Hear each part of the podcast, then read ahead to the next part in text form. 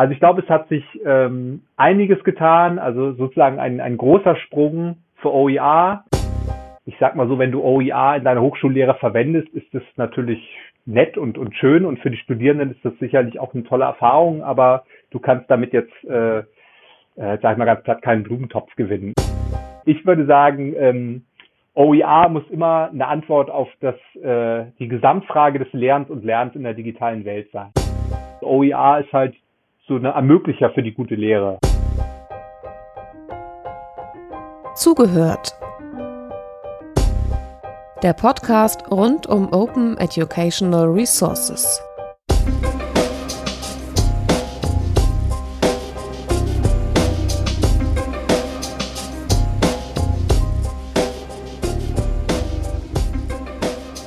Bei OR Info in unserer Podcast-Reihe zugehört, schauen wir in einer kleinen Reihe auf den aktuellen Stand von Open Educational Resources OER in den verschiedenen Bildungsbereichen.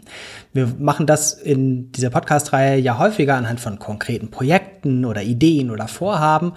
In dieser kleinen Reihe jetzt Mitte 2020 wollen wir das mit größerem Fokus machen. Wir haben jeden der Transferpartner von OR Info gebeten, einmal dazu zu kommen und einfach mal über längere Sicht, also zwei Jahre, vier Jahre als Perspektive zu schauen, wie entwickelt sich OER in diesem Bereich. Heute wollen wir das zum Bereich Hochschule machen und dafür ist Daniel Otto dabei. Das freut mich sehr. Erstmal, Daniel, ganz herzlichen Dank, dass du dir die Zeit nimmst. Hallo, ja, freue mich hier zu sein. Magst du erzählen, wie deine Geschichte mit OER ist? Was hast du vorher gemacht? Wie bist du zum Thema gekommen? Was machst du da heute 2020? Ja, sehr gerne. Also wie schon gesagt, äh, mein Name ist äh, Daniel Otto.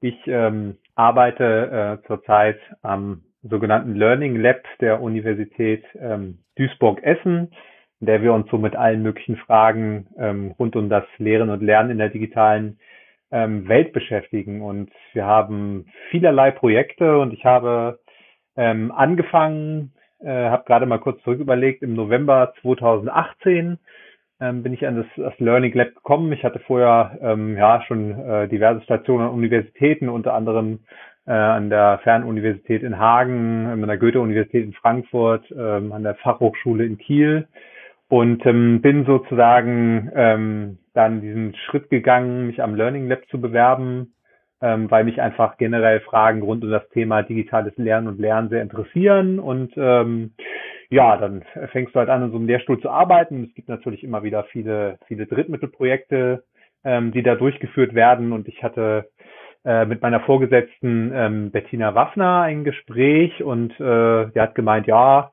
mal gucken, wo können wir dich einsetzen, was, ähm, was könntest du machen, was würde dich interessieren und hat gesagt, ja, wir haben jetzt gerade so ein Projekt, das fängt hier neu an, das nennt sich ähm, OJA Info, beginnt jetzt äh, zum November 2018, beschäftigt sich mit dem Thema offene Bildungsressourcen. Äh, Würde dich das interessieren? Stellst du dir das äh, spannend vor?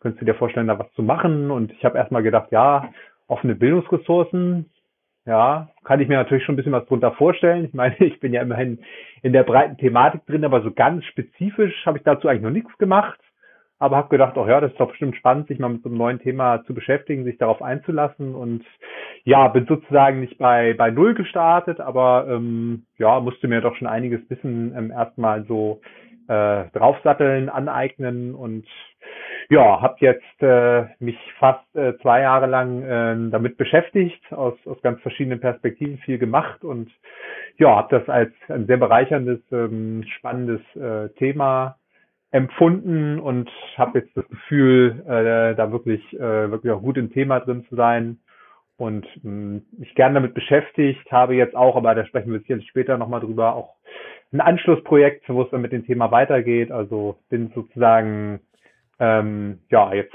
voll voll im Thema äh, offene Bildungsressourcen oder OER angekommen. Dann lass uns auf das Thema gucken.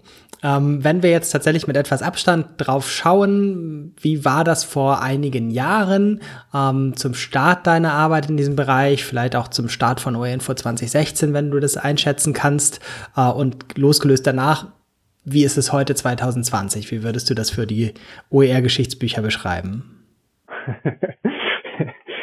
ja, ich ähm ich glaube, wir beide hatten ja auch schon mal auf, auf äh, so ein paar Treffen darüber gesprochen ähm, und mit vielen anderen, denen ich jetzt auch in den zwei Jahren so zu tun hatte. Also ich glaube, es hat sich ähm, einiges getan, also sozusagen ein, ein großer Sprung für OER, kann man sagen, und ein etwas kleinerer Sprung für die Hochschulwelt vielleicht. So könnte man es äh, könnte man es beschreiben. Also ich glaube, ähm, bei OER starten wir natürlich von einem relativ geringen ähm, Grundniveau, von daher sind die Sprünge relativ hoch und sehr erfreulich. Aber ich glaube, so in der Gesamtbreite der, der Thematiken, die wir so diskutieren in der Hochschule, ähm, ich äh, formuliere es mal äh, positiv, ist noch Luft nach oben. Also da ist noch viel Potenzial, was noch gehoben werden kann. So würde ich es in aller Kürze zusammenfassen. Dann lass uns das nochmal ein bisschen ausführlicher machen. Wer waren die, die ersten, die sich im Bereich Hochschule mit dem Feld beschäftigt haben oder die, die Vorreiter sozusagen? Kann man das äh, kurz zusammenfassen? Ähm, meinst du jetzt äh, international oder jetzt auch ähm, bei uns gerne, in Deutschland? Gerne Deutschland beides. Also je nachdem, was, was dir einfällt, äh, als ähm, was, was ist nicht wegzudenken, wenn man tatsächlich jetzt ein bisschen Geschichtsschreibung im Bereich OER für das Feld Hochschule macht. Ja, ich meine, man, man kann ja jetzt schon sagen, dass wir ähm, bei OER fast auf eine, auf eine 20-jährige Geschichte eigentlich zurückblicken, äh, wenn wir mal ganz in die, in die Anfänge gehen. So äh, 2002, die Geburt dieser Idee ähm, von offenen Bildungsmaterialien, also dieses Konzept OER tatsächlich dann das erste Mal äh, auftaucht auf internationalen Konferenzen und sozusagen dann auch äh, definiert wird, dann eben hauptsächlich von der UNESCO und anderen Akteuren dann ähm, haben wir natürlich schon eine recht, recht lange Geschichte, also 20 Jahre, das ist, ähm, ist viel Zeit ähm, vergangen und ich würde gerade sagen, dass auf internationaler Ebene die Deutschen jetzt nicht unbedingt ganz vorne mit dabei waren. Ne? Also ich, äh, einzelne Initiativen natürlich schon, aber im Großen und Ganzen ist äh, das Thema OER eigentlich populär geworden ähm, in ganz anderen geografischen Bereichen als jetzt im, im deutschsprachigen Raum und vielleicht auch im, im europäischen mhm. Raum. Und ja, wenn man jetzt so die, die Koryphäen sieht, äh, beispielsweise jetzt David Wiley oder äh, der Dowie oder so, das sind natürlich schon die, die großen Namen, die diese Idee eigentlich wirklich prominent gemacht haben. Und im deutschsprachigen Raum haben wir ja lange Zeit wenig gemacht, auch gerade ähm, in Bezug Forschung und Lehre jetzt im Hochschulbereich, also dass wir wirklich ähm, tatsächlich Forschungsanstrengungen, Drittmittelförderungen ähm, bekommen haben, um uns dem Thema ein bisschen ähm, genauer zu widmen. Gibt sicherlich auch verschiedene Gründe für, das können wir später auch nochmal diskutieren.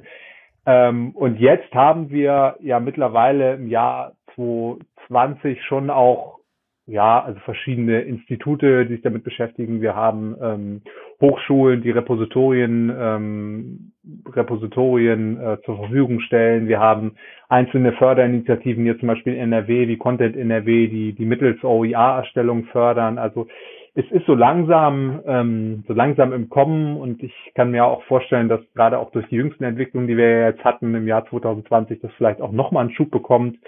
Und ich glaube, die, die Dringlichkeit, da etwas zu tun und das Potenzial, was da vielleicht dahinter liegt, das ist schon ein bisschen, bisschen deutlicher geworden und äh, tritt jetzt sowohl in Forschung und Lehre auch vermehrt, vermehrt in den Vordergrund. Das ist wirklich ganz mhm. erfreulich. Mhm. Wir werden später auch noch über die Zukunft reden. Ähm, vielleicht machen wir jetzt sozusagen erstmal noch mit der Geschichtsschreibung weiter. Äh, was ist passiert in den letzten Jahren? Das ist schon angerissen. Lass uns auch noch dazu nehmen, die Rolle von OR Info du bist da quasi der personifizierte Transferpartner. Was heißt das eigentlich? Was hast du da gemacht? Was äh, hat in diesem Projekt zum Bereich Hochschule stattgefunden? Magst du davon berichten? Ja, ich wollte gerade sagen, also das ähm, habe ich jetzt gar nicht so explizit erwähnt, dass natürlich in Bezug auf Förderung, wir eben 2016, das ist ja sozusagen OJA Info 1, die erste äh, Fördermaßnahme, äh, die wir dann eben vom BMBF hatten, tatsächlich das erste Mal ähm, dass da auch Drittmittelförderung unterwegs war und wir eben viele Projekte hatten, ich glaube insgesamt 23, wenn ich mich nicht irre, von 2016 bis 2018, die da bildungsbereichsübergreifend gefördert werden. Also das war jetzt nicht nur Hochschule, das war dann auch Schule, Weiterbildung, Erwachsenenbildung und so weiter. Ähm, eine Vielfalt von Projekten, die da gefördert wurden, ganz über ganz Deutschland hinweg, relativ groß. Ähm, dann eben ja ihr, die das auch begleitet habt und äh, wir dann eben in der zweiten Förderphase leider etwas äh, zusammengeschrumpft äh, sind, die ja jetzt von 2018 bis 2020 ging. Und du hast es gerade so schön gesagt, ja, also ich bin jetzt praktisch der Transferpartner ähm, Hochschule, also äh, ja, ich, ich, äh, ich für die Hochschule. Das ist natürlich schon ähm, recht wenig, wenn man es halt mal mit den 23 Projekten vorher vergleicht. Ähm, nichtsdestotrotz ist es natürlich schön, dass wir äh, auch ein bisschen was Nachhaltigeres geschaffen haben. Das heißt, dass die Förderung nicht eben abrupt beendet, beendet wurde, sondern dass wir eben auch die Möglichkeit haben, weiterhin diese Idee von offenen ähm, Bildungsressourcen einfach in die Hochschulen ähm, weiter reinzutragen. Und ich glaube, dass es auch wichtig ist, dass dieser Impuls auch erhalten bleibt, dass man das Thema am Leben erhält, weil es gibt so viele neuere Entwicklungen, also sei das jetzt äh, Virtual Reality, Augmented Reality oder was auch immer da noch kommt, ähm, da muss man eben auch dranbleiben und so ein Thema äh, weiterhin auch, auch unterstützen und weiterhin fördern, weil ich glaube, ohne die Man- oder Woman-Power ähm, wird, das, äh, wird das schwierig. Mhm. Magst du noch mal beschreiben, was du oder ihr als Transferpartner tatsächlich dann so an, an konkreter Arbeit gemacht habt? Was äh, habt ihr ähm, auf beispielsweise der Website gemacht, aber auch in dem in Anführungszeichen unsichtbareren Bereich, wo man nicht einfach sagen kann, ah, da kann man einfach nachgucken und das haben die Leute da zum Bereich Hochschule auf der Website zu finden. Aber selbst das würde ich nochmal nennen. Das kennen sich ja noch nicht alle.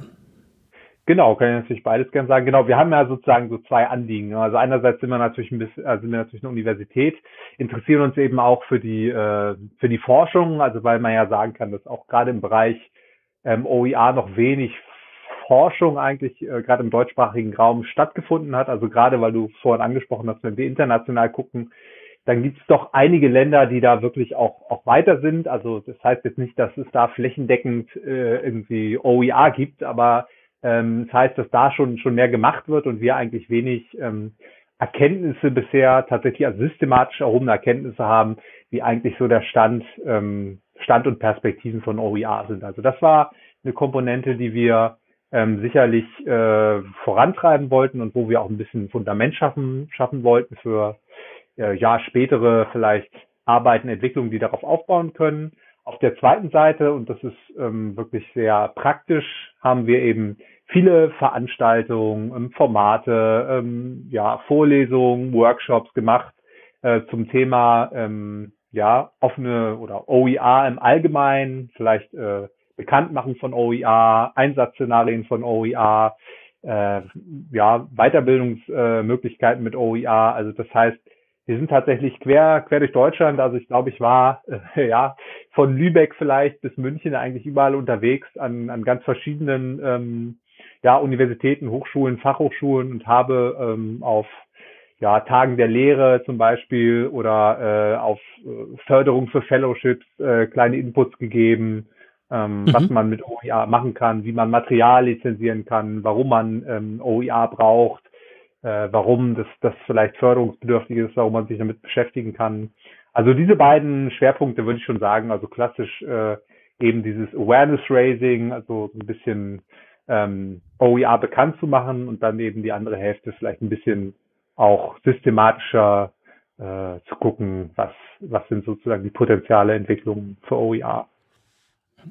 Mm, an dem letzten Punkt würde ich gerne nochmal anknüpfen das ausbauen. Ich habe jetzt dich als Person und euch als Transferpartner auch schon immer als, wie soll ich sagen, unter den, unter den verschiedensten Partnern, die bei OER-Info beteiligt sind, als diejenigen wahrgenommen, die auch mal sehr stark über OER nachdenken wollten und gemeinsam dieses Nachdenken voranbringen wollten. Kannst du nochmal beschreiben, mm, wie das ausgesehen hat, was da für dich wichtig war?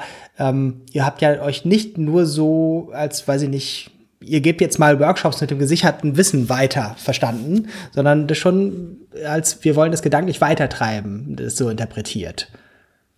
Ähm, ja, das stimmt, klar. Also ich, ich würde das auch nicht als irgendwas Abgeschlossenes ähm, beschreiben, was wir da über die äh, Teilnehmenden äh, oder über die Teilnehmenden ausgebreitet haben und die gesagt haben, so müsst ihr es machen, sondern ich denke, das ist ähm, immer so ein gegenseitiger Prozess gewesen. Also wir geben natürlich die Informationen rein, in den Workshops und Weiterbildungen, die wir haben, aber wir ähm, bekommen natürlich auch was zurück, sei es von der sogenannten OER Community, also der wirklich der Gemeinschaft der Erfahrenen, OER-Leute, mit denen wir uns ja auch auseinandergesetzt haben, oder eben mit Interessierten, die zu uns kommen und sagen, naja, mich interessiert das, ich finde das spannend, ich möchte was dazu machen, ich habe aber eigentlich noch nicht so richtig Ahnung. Und ähm, aber ich sehe da, ich sehe da äh, etwas, äh, mit dem ich zukünftig vielleicht gut arbeiten kann. Also diese beiden Sachen haben wir. Also einerseits, ähm, dass wir da in Interaktion treten mit den mit den Leuten äh, im Rahmen unserer Maßnahmen und dass wir eben auch als Transferpartner, das hast du eben auch angesprochen, untereinander auch kommunizieren, weil wir ähm, natürlich ein gemeinsames Interesse haben. Also wir wollen OER voranbringen, wir wollen wir wollen es fördern. Auf der anderen Seite, und deswegen haben wir ja auch diese Transferpartner, merken wir halt schon, dass es eben ganz unterschiedliche Herausforderungen gibt, ob du jetzt im Bereich Schule eben tätig bist oder im Bereich Hochschule. Und ähm, wir haben halt auch nicht nur eben Einzelveranstaltungen gemacht, also nicht ich gehe in die Hochschule, die gehen in die Schule, sondern wir haben auch bildungsbereichsübergreifende Veranstaltungen gemacht. Das heißt, wir haben Webinare angeboten, wir haben Workshops angeboten, wo wir ähm, eigentlich versuchen, gemeinsam Ideen zu entwickeln, wie man OER voranbringen ähm, kann.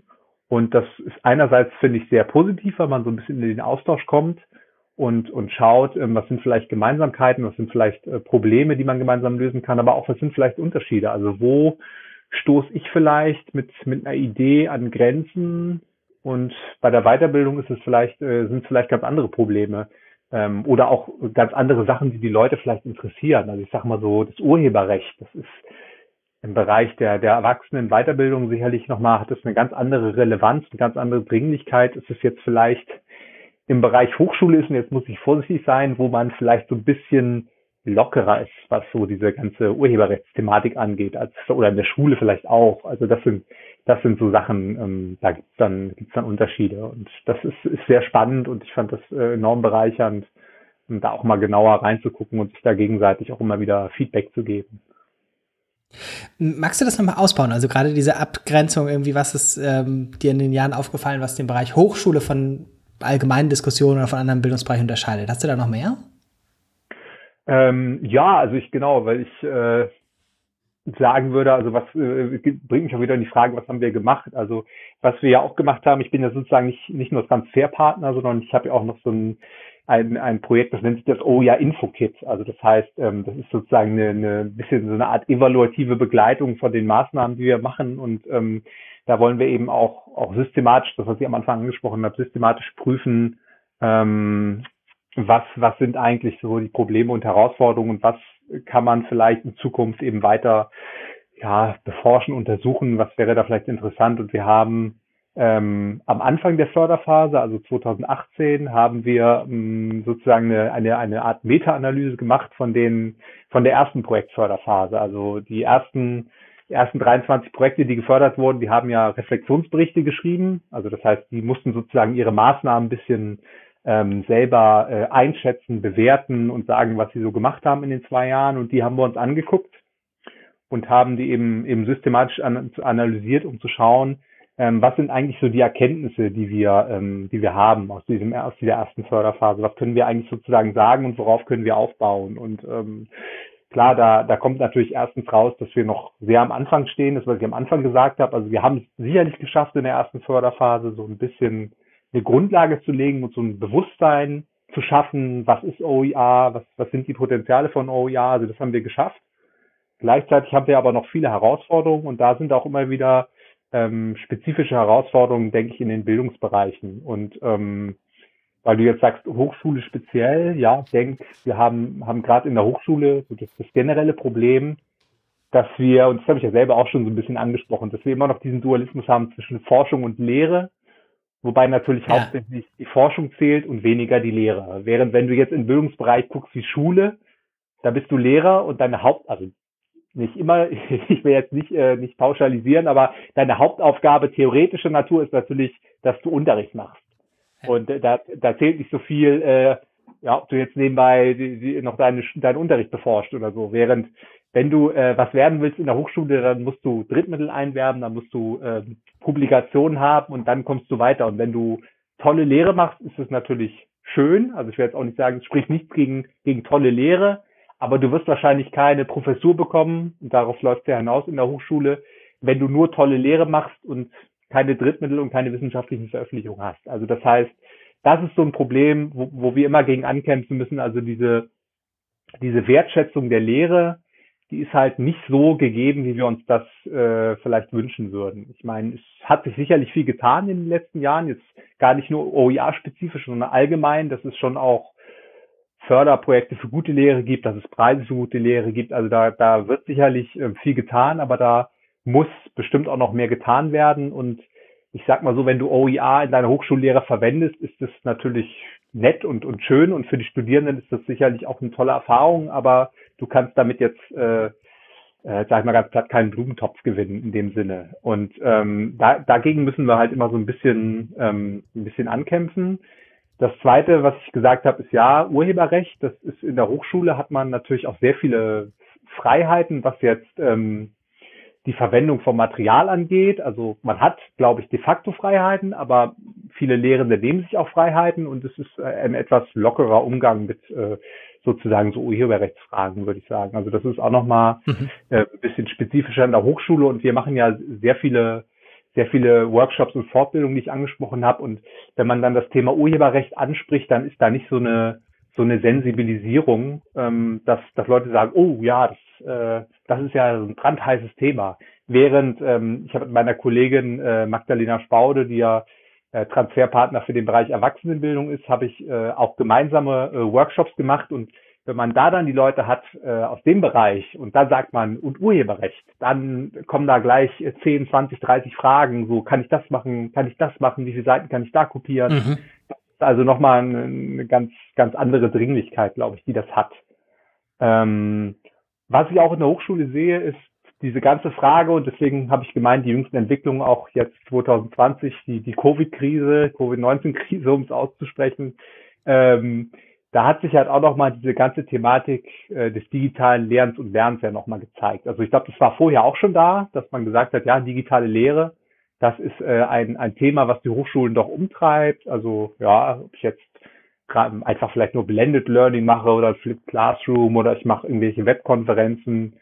Und ähm, wenn man wenn man sich da engagiert, dann werden solche Themen vielleicht dann auch wieder interessant, sowas wie OER, weil äh, ich sage immer so schön, wenn man sich aus so einem, so einem geschlossenen Hochschulraum, also ich meine, wir, wir stellen uns Hochschullehre ja klassisch immer noch so vor, dass wir ja, so einen Vorlesungsraum haben und da, da kommt der Dozent rein und ähm, hält seine Vorlesung und dann geht er wieder raus. So, und das würde ich jetzt sagen, ist so, so eine Art wirklich geschlossener Raum. Aber die Frage ist, gibt es den überhaupt noch und, und äh, inwiefern entwickelt sich da, da digitales Lernen und Lernen auch weiter? Weil letztendlich ähm, kann es schon sein, du gibst, du gibst als Dozent die Vorlesung und du hast vielleicht fünf Studierende, die lassen da äh, ihre, ihre Handy-Videoaufzeichnung mitlaufen und nachher, keine Ahnung, im besten Falle gucken sie sich vielleicht selber nochmal an aus Interesse. Im schlimmsten Fall stellen sie es vielleicht irgendwo ins Internet ein. Also das heißt, wir haben gar nicht mehr so diese, diese klassische Räumlichkeit, die wir vielleicht früher mal hatten vor, was weiß ich, 10, 20 Jahren. Das hat sich alles ein bisschen verändert. Und die Dozenten wollen halt auch andere Lehre machen. Die wollen auch mit den, mit den neuen ähm, ja, digitalen Medien äh, gerne sich, sich engagieren und, und wollen da äh, neue Sachen ausprobieren. Und da denke ich, ist das, das Thema OER auch wirklich ähm, gut untergebracht. Also wenn man es schafft, in diesem Kontext eigentlich dann auch auf diese Idee von OER hinzuweisen, dann ähm, kommt man da sicherlich in der Hochschule, kommt man da gut an und kann das Thema gut, gut unterbringen. Mhm. Wir haben in dieser Reihe auch ein Gespräch mit Jan Neumann, der beim OER Info, ähm, unter dem OER Info Dach die OER Deutschland Karte verantwortet hat. Und mit ihm im Gespräch haben wir gesagt, dass es tatsächlich in der Hochschule so ein bisschen um das doppelte Stiefkind-Syndrom gibt. Erstens, Lehre zählt weniger und zweitens, in der Lehre spielen dann auch nochmal die Materialien eine kleinere Rolle. Man fokussiert in erster Linie auf die Person, vielleicht verklären auch ein bisschen auf die charismatische, vermittelnde Person. Mhm. Ähm, ist das, was du als letztes beschrieben hast, da schon ein Hoffnungsschimmer? Würdest du sagen, naja, da kann man schon Mut machen, das ist eine, ich weiß nicht, ob ist es eine Generationsfrage, die da was anderes macht oder ein Umdenken insgesamt? Wie würdest du das einschätzen? Ähm, was meinst du jetzt genau? Du meinst die Personenzentrierung oder du meinst die, oder? die diese äh, schwierige Situation für Lehrmaterial als doppeltes Stiefkind in der Hochschule? Mhm. Das ist ja sozusagen die Grundlage, mit der OER es schon grundsätzlich schwer hat, weil selbst wenn es noch nicht open ist, die Educational Resources schon nur eine doppelt untergeordnete Rolle im Konstrukt Hochschule spielen. Mhm. Ich hoffe, du kannst da ein bisschen gegenreden und sagen, na, es, es gibt auch Optim Grund für Optimismus. Ja, also ich, ich, ähm, ich würde sagen, es gibt ja gar nicht nur die alte und junge Kohorte, es gibt ja auch durchaus äh, ältere Semester, sage ich mal ganz vorsichtig, die auch äh, äh, super gute und innovative Lehre machen. Ich will das gar nicht so ähm, gar nicht so äh, schlecht reden. Ich, ähm, ich glaube aber schon, dass wir vor allem so einen so Wandel erleben. Also ich habe ja gerade schon gesagt, ich bin für dieses OE Info Kit auch zuständig, wo wir ja auch so ein bisschen Evaluation ähm, gemacht haben und auch auch geguckt haben, ähm, warum kommen eigentlich so so Leute in unsere Workshops und was interessiert die eigentlich so äh, an diesem an diesem OER-Thema? Und ich glaube schon, dass es eine andere Bereitschaft gibt vielleicht bei den zusätzlichen, äh, bei den bei den neuen Kohorten vielleicht auch ähm, was so das Thema ähm, Teilen, was so das Thema Zusammenarbeit, was so das Thema Austausch angeht. Das, das kann ich mir schon vorstellen. Also dass eigentlich nicht mehr so diese Mentalität ähm, vorherrscht, so das, was ich mache, die meine Lehre, das mache ich eigentlich so in meinem in meinem stillen Kämmerlein und eigentlich geht es auch keinem was an. Und wenn ich was ähm, was ich erstellt habe, dann ähm, ist das meins und ich gebe das maximal so meinem Kurs noch.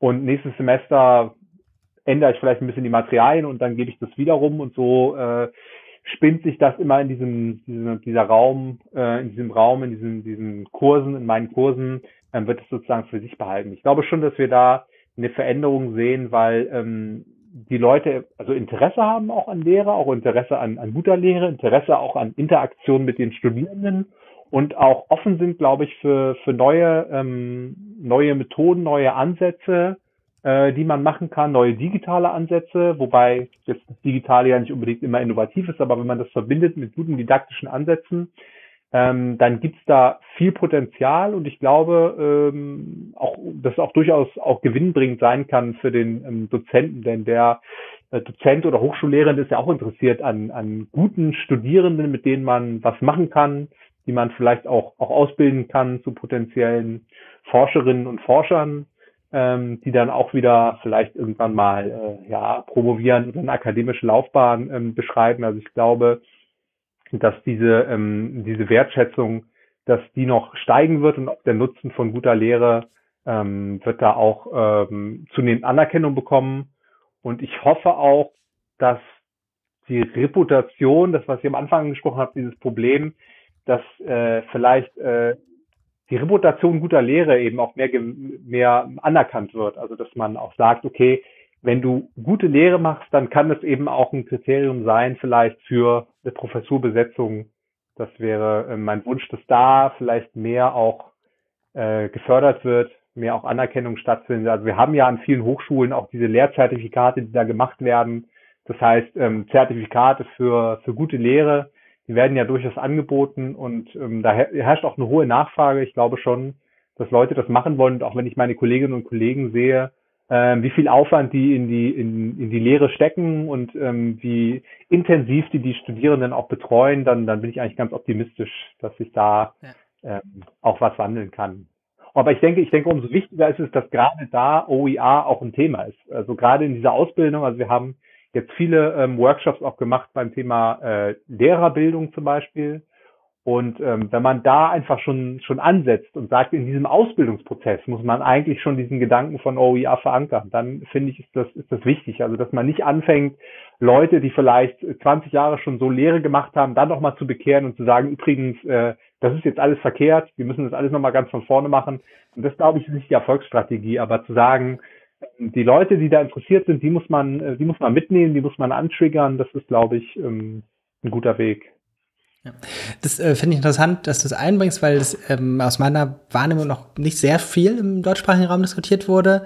Ähm, ich glaube, das ist ein bisschen verwandt mit ähm, einer nordamerikanischen Diskussion. Da gab es 2015 bis 2018 die OpenCon, die unter anderem von Spark äh, veranstaltet wurde und die hatte schon sehr strategisch dieses Ziel, ähm, die Entscheider oder die Person an den entscheidenden Stellen, in Klammern in zehn Jahren, jetzt mit dem Thema OER in Kontakt zu bringen und insgesamt mit Open, äh, auch da in Bezug auf Open Access, Open Science etc. Ähm, also eine sehr auf Langfristigkeit und Nachhaltigkeit angelegte Strategie, ähm, die jetzt denke ich, im deutschsprachigen Diskurs noch relativ dünn bisher besetzt ist. Also ähm, finde ich sehr hilfreich, dass du die Perspektive nochmal eingebracht hast.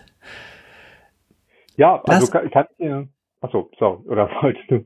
Nee, bitte, das ist dein, äh, ich soll nee, eigentlich nicht so viel reden, du musst. Ich, ich, wollte, ich wollte dir eigentlich nur zustimmen, weil äh, wir jetzt gerade ähm, äh, so, so ein Paper auch eingereicht haben, was dann hoffentlich auch, auch äh, demnächst mal veröffentlicht wird, wo es eigentlich auch darum geht, was sind eigentlich die, ähm, was sind eigentlich so die Anreize, die die Leute eigentlich treiben, sich mit, mit OER zu beschäftigen, also jetzt im Bereich der Hochschule auch vor allem.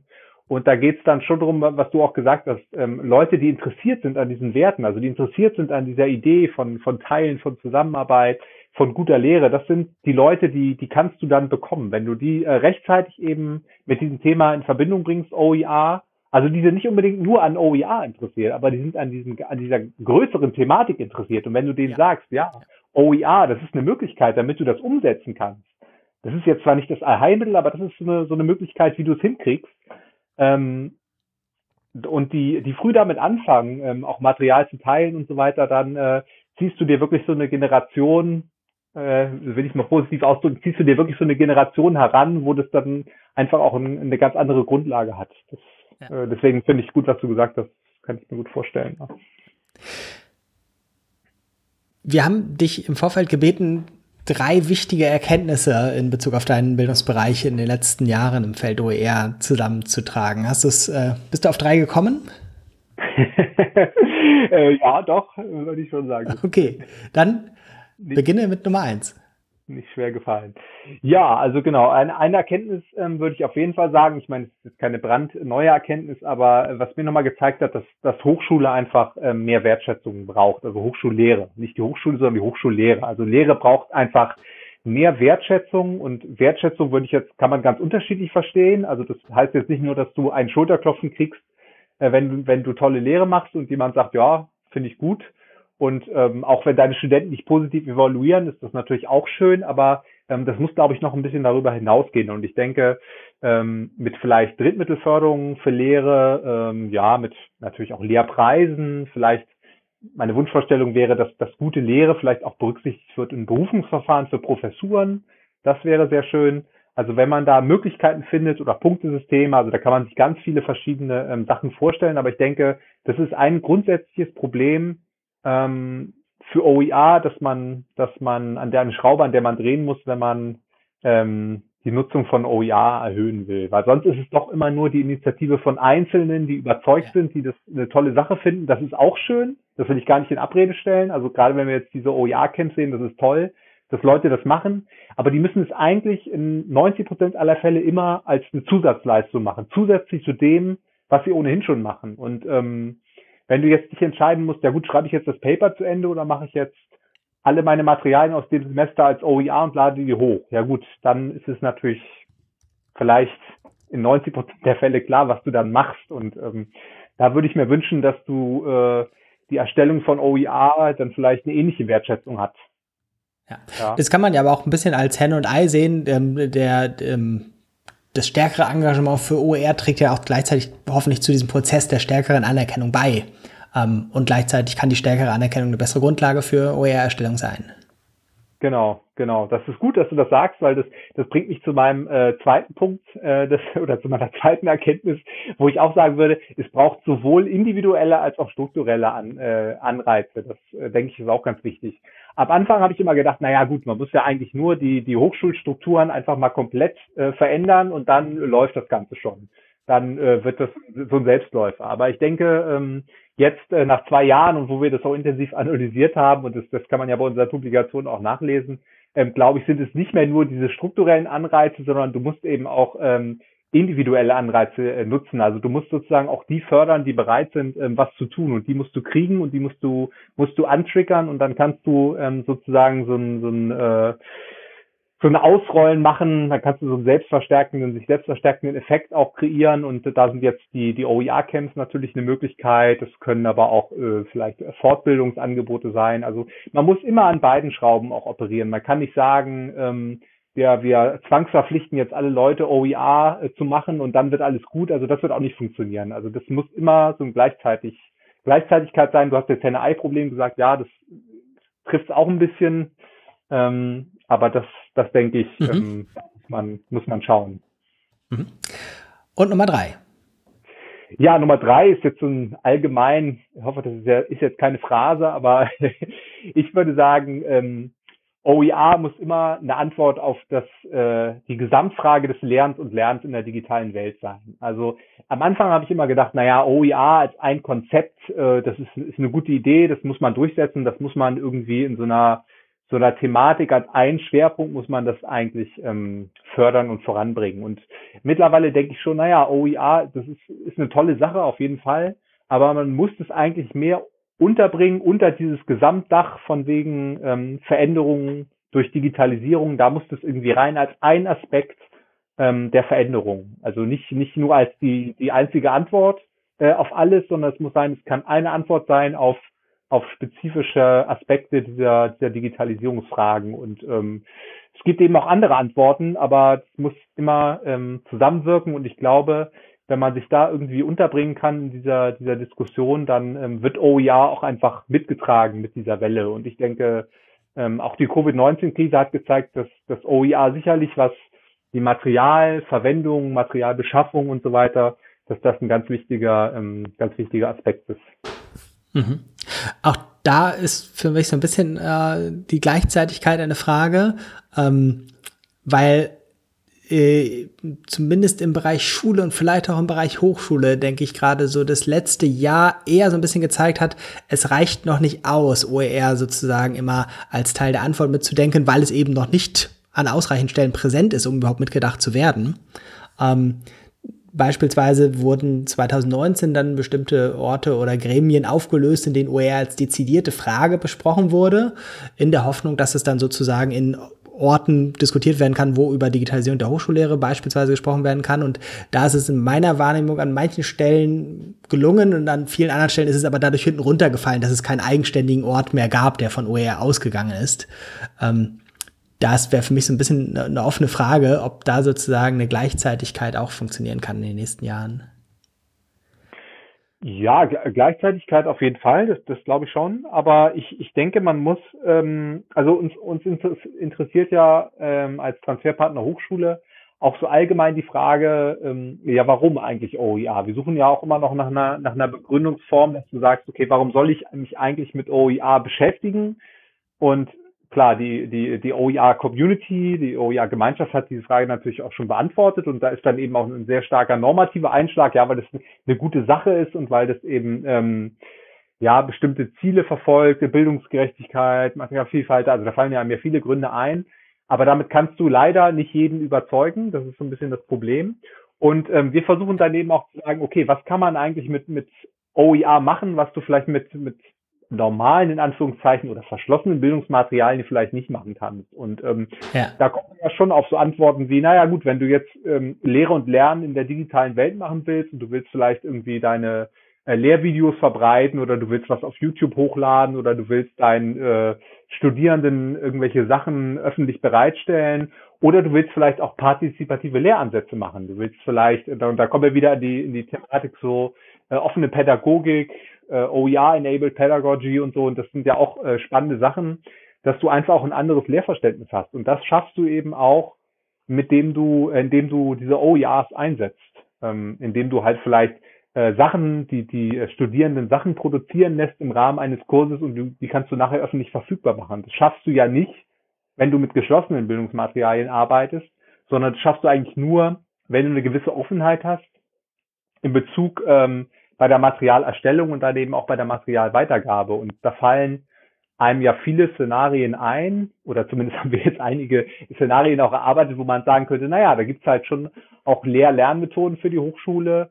Ähm, da bietet OER einen echten Mehrwert. Und ich denke, ähm, das schließt jetzt nicht das aus, was du gesagt hast, dass man an beiden Stellen operieren muss. Aber ich denke, wenn man so die Lehrenden überzeugt und sagt, naja, wenn du diese Materialien so nutzt, dann kannst du eben auch gleichzeitig noch vielleicht tolle digitale Lehre machen und OER ist halt so eine Ermöglicher für die gute Lehre. Aber ich sag dir jetzt nicht, setz mal OER ein, weil das ist eine gute Sache oder so. Ja. Das ja. würde ja jetzt nicht unbedingt den, den Otto Normal Hochschullehrenden überzeugen vielleicht. Mm. Ich habe zwei Fragen noch auf meinem Zettel, nämlich äh, die Frage, was das Fazit jetzt für dich wäre, was braucht OER in dem Bereich Hochschule in den nächsten Jahren und das, was du vorhin angeteasert hast, du hast gesagt, naja, es gibt auch sowas wie ein Anschlussprojekt. Ähm, sind es zwei Fragen oder kann ich das zusammenpacken? äh, ja, ich kann es ja mal versuchen, das zusammen zu beantworten. Ähm, Leg los. Also was, was ich äh, denke, was also sind das sicherlich viele Sachen, die da gebraucht werden. Also ich will mich jetzt gar nicht so äh, sagen, dass es nur eine korrekte Antwort auf diese Fragen gibt.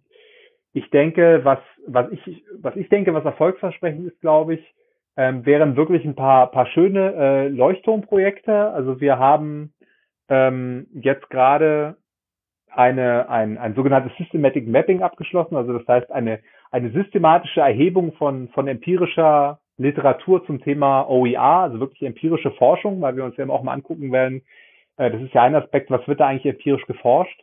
Und wir sehen eigentlich, und jetzt hoffe ich, ähm, ist es nicht äh, zu, zu äh, platt gesagt, aber dass da aus Deutschland nicht so viel kommt. Das ist ja ein bisschen schade. Ich meine, Markus Daimann, der ja ähm, auch sehr bekannt ist im Bereich der Hochschule, hat ja jetzt auch bei der Medienpad zum Beispiel ein, äh, ein Special Issue auch rausgegeben zum Thema Forschung zu OER und da sind jetzt einige schöne Sachen auch veröffentlicht worden, aber es ist doch wirklich sehr, sehr wenig. Und gerade ähm, wenn wir uns jetzt mal angucken, was man eigentlich, was ich eben angesprochen habe, in, mit OER in der Lehre so machen könnte, also ja, hypothetisch, was man machen könnte, dann ist da noch relativ wenig gemacht oder wir wissen noch relativ wenig, was gemacht wird. Das kann halt auch sein. Das will ich jetzt gar nicht abstreiten. Kann schon sein, dass wir, wir sehen ja immer nur die Spitze des Eisbergs und wir sehen vielleicht gar nicht die Hunderte, die schon, schon viel mit OER machen, auch in der Hochschullehre. Ähm, was schön wäre, ist, wenn wir da tatsächlich mal mehr Lehrprojekte hätten, die vielleicht auch systematisch darlegen, wie sie es gemacht haben, was sie für Ergebnisse bekommen haben. Das, das wäre wirklich sehr schön. Ist natürlich sehr schwierig, weil OER ja eben kein Gegenstand ist, der auf ein bestimmtes Fach oder eine bestimmte Studiengangsrichtung oder so beschränkt ist, sondern OER kannst du ja überall finden, egal ob das jetzt äh, Chemie ist oder äh, was weiß ich, äh, Politikwissenschaften oder Jura oder so. Das heißt, ähm, das kann man jetzt nicht auf den Fachbereich eingrenzen. Aber ich denke, ähm, da wäre es gut, wenn mal gezeigt wird, was da eigentlich für tolle Sachen entstehen können. Ich habe jetzt ähm, die, die Content NRW-Sache, wo ja auch OER-Projekte gefördert werden. Ich glaube, das sind ein paar wirklich spannende äh, Projekte. Sag noch mal einen Satz für alle Leute, die das gerade das erste Mal gehört haben. Ja, äh, zu Content NRW meinst du? Ja. Ähm, genau, es ist ja sozusagen eine Förderlinie, äh, unter anderem vom Stifterverband in Nordrhein-Westfalen, die halt Projekte fördert, in denen äh, OER erstellt wird. Und ähm, das heißt, da werden sozusagen über mehrere, äh, mehrere Jahre Verbundprojekte gefördert, die gemeinsam OER-Materialien erstellen und diese auch systematisch in ihrem Curriculum integrieren. Also es geht jetzt nicht darum, ich äh, erstelle mal irgendwie 50 OER-Materialien und danach lade ich die irgendwo hoch und dann ist eigentlich Schluss, sondern du musst die halt auch ein paar Jahre dann in deinem Curriculum behalten und du musst die einsetzen. Und das finde ich ist eigentlich eine gute Möglichkeit, mal zu zeigen, dass es eigentlich geht. Also ähm, ich hatte da ähm, auch, auch mehrere ähm, Gespräche dazu und es gibt halt schon auch Stimmen, die dann sagen, naja gut, wir haben jetzt äh, an jeder Universität eigentlich ein Lehrbuch zu einem bestimmten Thema und eigentlich könnte man ja auch ein Gesamtlehrbuch machen, das man gemeinsam erstellt und das dann alle nutzen.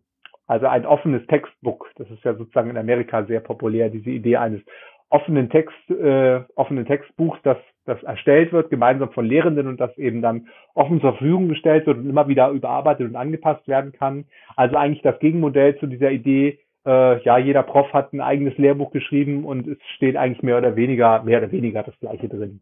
Und ähm, ich denke, solche Sachen, das ist schon toll, wenn sowas mal gemacht wird. Also wenn man jetzt sagt, man hat vielleicht ein offenes Textbuch zur Einführung in die in die Chemie das alle nutzen, dann, dann fände ich das schon eine gute Sache und dass den Studierenden eben kostenlos zur Verfügung gestellt wird. Oder wenn man sagt, man hat eben innovative didaktische Szenarien, die man verwendet, ähm, jetzt im Sinne von offener Pädagogik oder so, und man macht die eben publik. Ich glaube, das wäre, wäre wirklich gut. Also wenn da mehr gemacht wird und da auch mehr Flächen, also oder bundeslandübergreifend mehr gefördert wird. Ich glaube, das könnte dem Ganzen nochmal einen Antrieb geben, weil wir halt wenig, und das bringt mich dann auch zu dem, zu dem ähm, Anschlussprojekt, was wir jetzt noch haben, weil wir einfach wenig Material haben, was wirklich in den sogenannten OER-Repositorien, also in den sogenannten, ähm, ja, man könnte sagen, mit dem Materialpool von OER eingestellt wird. Also das heißt, wir haben ja mittlerweile schon auch verschiedene ähm, Repositorien an Hochschulen, wo die Lehrenden eben Material einstellen können. Also mir würde jetzt das ZÖR einfallen in, in Baden-Württemberg oder die HU, also die Hamburg Open Online University in Hamburg, auch ein Verbund von, von mehreren Hamburger Hochschulen. Und ähm, das heißt, wir haben sozusagen eine Möglichkeit, wo ich als Hochschullehrender OIA hochladen kann. Es wird halt relativ wenig gemacht. Und ähm, wie du gerade gesagt hast, so Henne-Ei-Problem, ähm, also ist es jetzt das Problem, dass es vielleicht zu wenig Repositorien gibt oder ist es das Problem, dass es zu wenig Lehrende gibt, ähm, die Repositorie, äh, die, die Lehrmaterial da reinstellen, damit es dann nachher auch genutzt werden kann? Ähm, das ist so ein bisschen ähm, schwierig. Ich würde sagen, es ist schon auch das Problem, da sind wir wieder bei den Anreizen, dass es wenig Anreize für die Lehrenden gibt, ihre Materialien eben in so ein OER-Repositorium hochzuladen. Also das ähm, setzt natürlich einerseits voraus, dass du, dass du überhaupt weißt, wie du OER erstellst und dann zweitens, dass du eben auch ähm, das in so ein Portal hochladen kannst, weil das ist gar nicht, gar nicht so einfach. Also da musst du Metadaten eingeben und so. Also das ist nicht so, dass man das innerhalb von von fünf Minuten mal, mal hochlädt. Also äh, jeder, der mal so ein YouTube-Video hochgeladen hat, weiß ja auch, dass das nicht ganz so trivial ist und muss sich dann schon ein bisschen damit beschäftigen, äh, was für Lizenzen und welche Dateien, Formate und so weiter. Und so ist es bei den Repositorien auch. Und da, da braucht es, glaube ich, auch Anreize und da braucht es auch Hilfe, eben so an, an Hochschulen, systematische Hilfe, das zu tun. Und ähm, was wir jetzt in diesem sogenannten Follow-up-Projekt, es ist kein direktes Follow-up-Projekt, es läuft schon ein bisschen länger, ähm, das nennt sich EduArc. Also da geht es um ähm, digitale Bildungsarchitekturen äh, für Hochschulen. Also das heißt, wir wollen sozusagen prüfen, wie ähm, diese verschiedenen Repositorien, diese unterschiedlichen Repositorien in den Hochschulen ähm, zusammen vernetzt werden können. Also weil du, du ähm, ja das Problem hast, dass die einzelnen Repositorien teilweise nicht mit anderen Repositorien interagieren. Also es geht sozusagen ein bisschen mehr in die Idee einer Metasuchmaschine, einer übergeordneten ähm, Metasuchmaschine, die die verschiedenen Repositorien im Grunde genommen vernetzt. Also das heißt, du musst da nicht mehr unbedingt suchen, nur beim ZIR oder bei der HU oder vielleicht noch bei irgendeinem anderen äh, Repositorium an der Hochschule, sondern mhm. du kannst äh, eben gemeinsam auf so einer Metaebene suchen. Ich meine, so ein bisschen Anlehnungspunkte gibt's da schon, das, das OER-Hörnchen. Ich weiß nicht, ob das meine Transferpartner vielleicht auch schon mal angesprochen haben. Das ist ja auch so eine Art Metasuchmaschine, ähm, wo man was finden kann. Es gibt, glaube ich, vom ZIR auch verschiedene Ideen. Also ich glaube, da liegt noch mal viel Potenzial drin, einfach um diese Materialfrage noch mal ein bisschen aufzulösen, weil ja. gerade in Workshops und Fortbildungen, in denen wir unterwegs sind, kommt dann auch ganz häufig die Frage, okay, ich bin jetzt ähm, ja beispielsweise angehender Lehrer für das Fach Türkisch, da kam letztens eine, eine Studentin zu mir, wo finde ich denn Material? Und dann kommst du natürlich schon manchmal, äh, dass du sagst, ja, das weiß ich jetzt leider auch nicht ganz genau, das ist schwierig. Es gibt einige Fächer, das ist unproblematischer. Ja, Naturwissenschaften, das ist jetzt, da sieht es glaube ich eher gut aus, aber bei vielen Fächern ähm, ist es dann doch eben schwierig, das geeignete Material zu finden. Und nicht jeder möchte gleich ähm, OER-Material erstellen, sondern manche möchten auch einfach vielleicht gerne nur Material nutzen. Also sozusagen die unterste Stufe. Ja. Ähm, für die Suche neben dem OER-Hörnchen äh, kann man zumindest für den Bereich Schule noch äh, das entstehende Portal wir lernen online.de äh, benennen. Mhm. Ähm, aber ich denke, das, was du beschrieben hast, ist schon sehr spannend, weil ja gerade im Bereich Hochschule dann doch es auch noch viel stärker wohl, wohl auf eine Vernetzung der verschiedenen Akteure ankommt. Und ähm, insofern sehr spannend. Alles Gute dafür. ja, danke, ich bin gespannt. Aber das heißt zumindest, dass das Thema OER auch weiterhin ähm, auf der Agenda ist, äh, zumindest. Und wir werden da unser Bestes geben, genau. Das wäre schon ein gutes Schlusswort, aber ich würde trotzdem noch vorher fragen, hast du noch was, was äh, du in diesem Podcast untergebracht haben möchtest?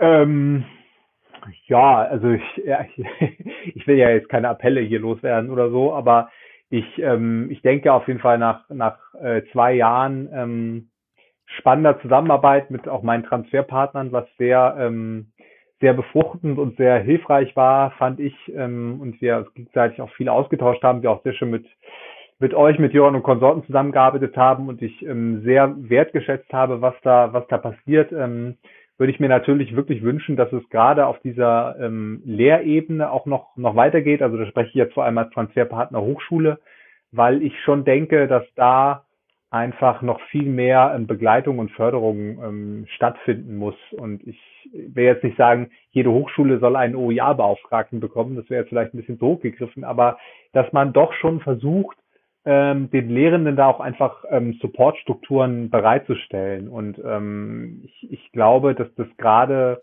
für so eine neue Generation von, von Lehrenden auch, auch wichtig wäre, ähm, die eben von Anfang an mit so einem Thema vertraut zu, äh, vertraut zu machen. Das, das würde ich mir wünschen. Und deswegen, was ich vorhin angesprochen habe, wäre es schön, wenn da einfach auch noch mehr praktische, praktische, aber doch systematisch ähm, erforschte Beispiele halt ähm, da wären, wie man das machen kann. Das, das äh, würde ich mir wünschen, damit wir noch ein bisschen mehr auch die Frage beantworten können, wie kann ich eigentlich gute Lehre mit OER machen? Das, das fände ich, ähm, fände ich sehr wünschenswert.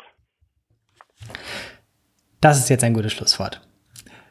Daniel, ganz, ganz herzlichen Dank ähm, für dein Engagement für das Thema und für diesen Podcast im Besonderen. Wir wissen jetzt, dass du diesen Bereich erhalten bleibst und insofern ähm, verlinken wir nochmal unter diesem Podcast ein paar Links über Sachen, die wir gesprochen haben. Wenn du uns noch zwei, drei Publikationen, die du erwähnt hast, äh, die Links dazu schickst, können wir das auch noch ergänzen. Also für Menschen, die jetzt nach, ich gucke gerade mal auf die Uhr, eine Dreiviertelstunde noch weiter ins Thema sich vertiefen wollen, haben wir dann gleich die Möglichkeiten, da weiterzumachen. Danke nochmal, alles Gute, ja, bis bald. Ja, Dank, dass ich hier sein durfte. Das war Zugehört, der Podcast rund um Open Educational Resources. Weitere Informationen zum Podcast finden Sie unter www.open-educational-resources.de slash podcast.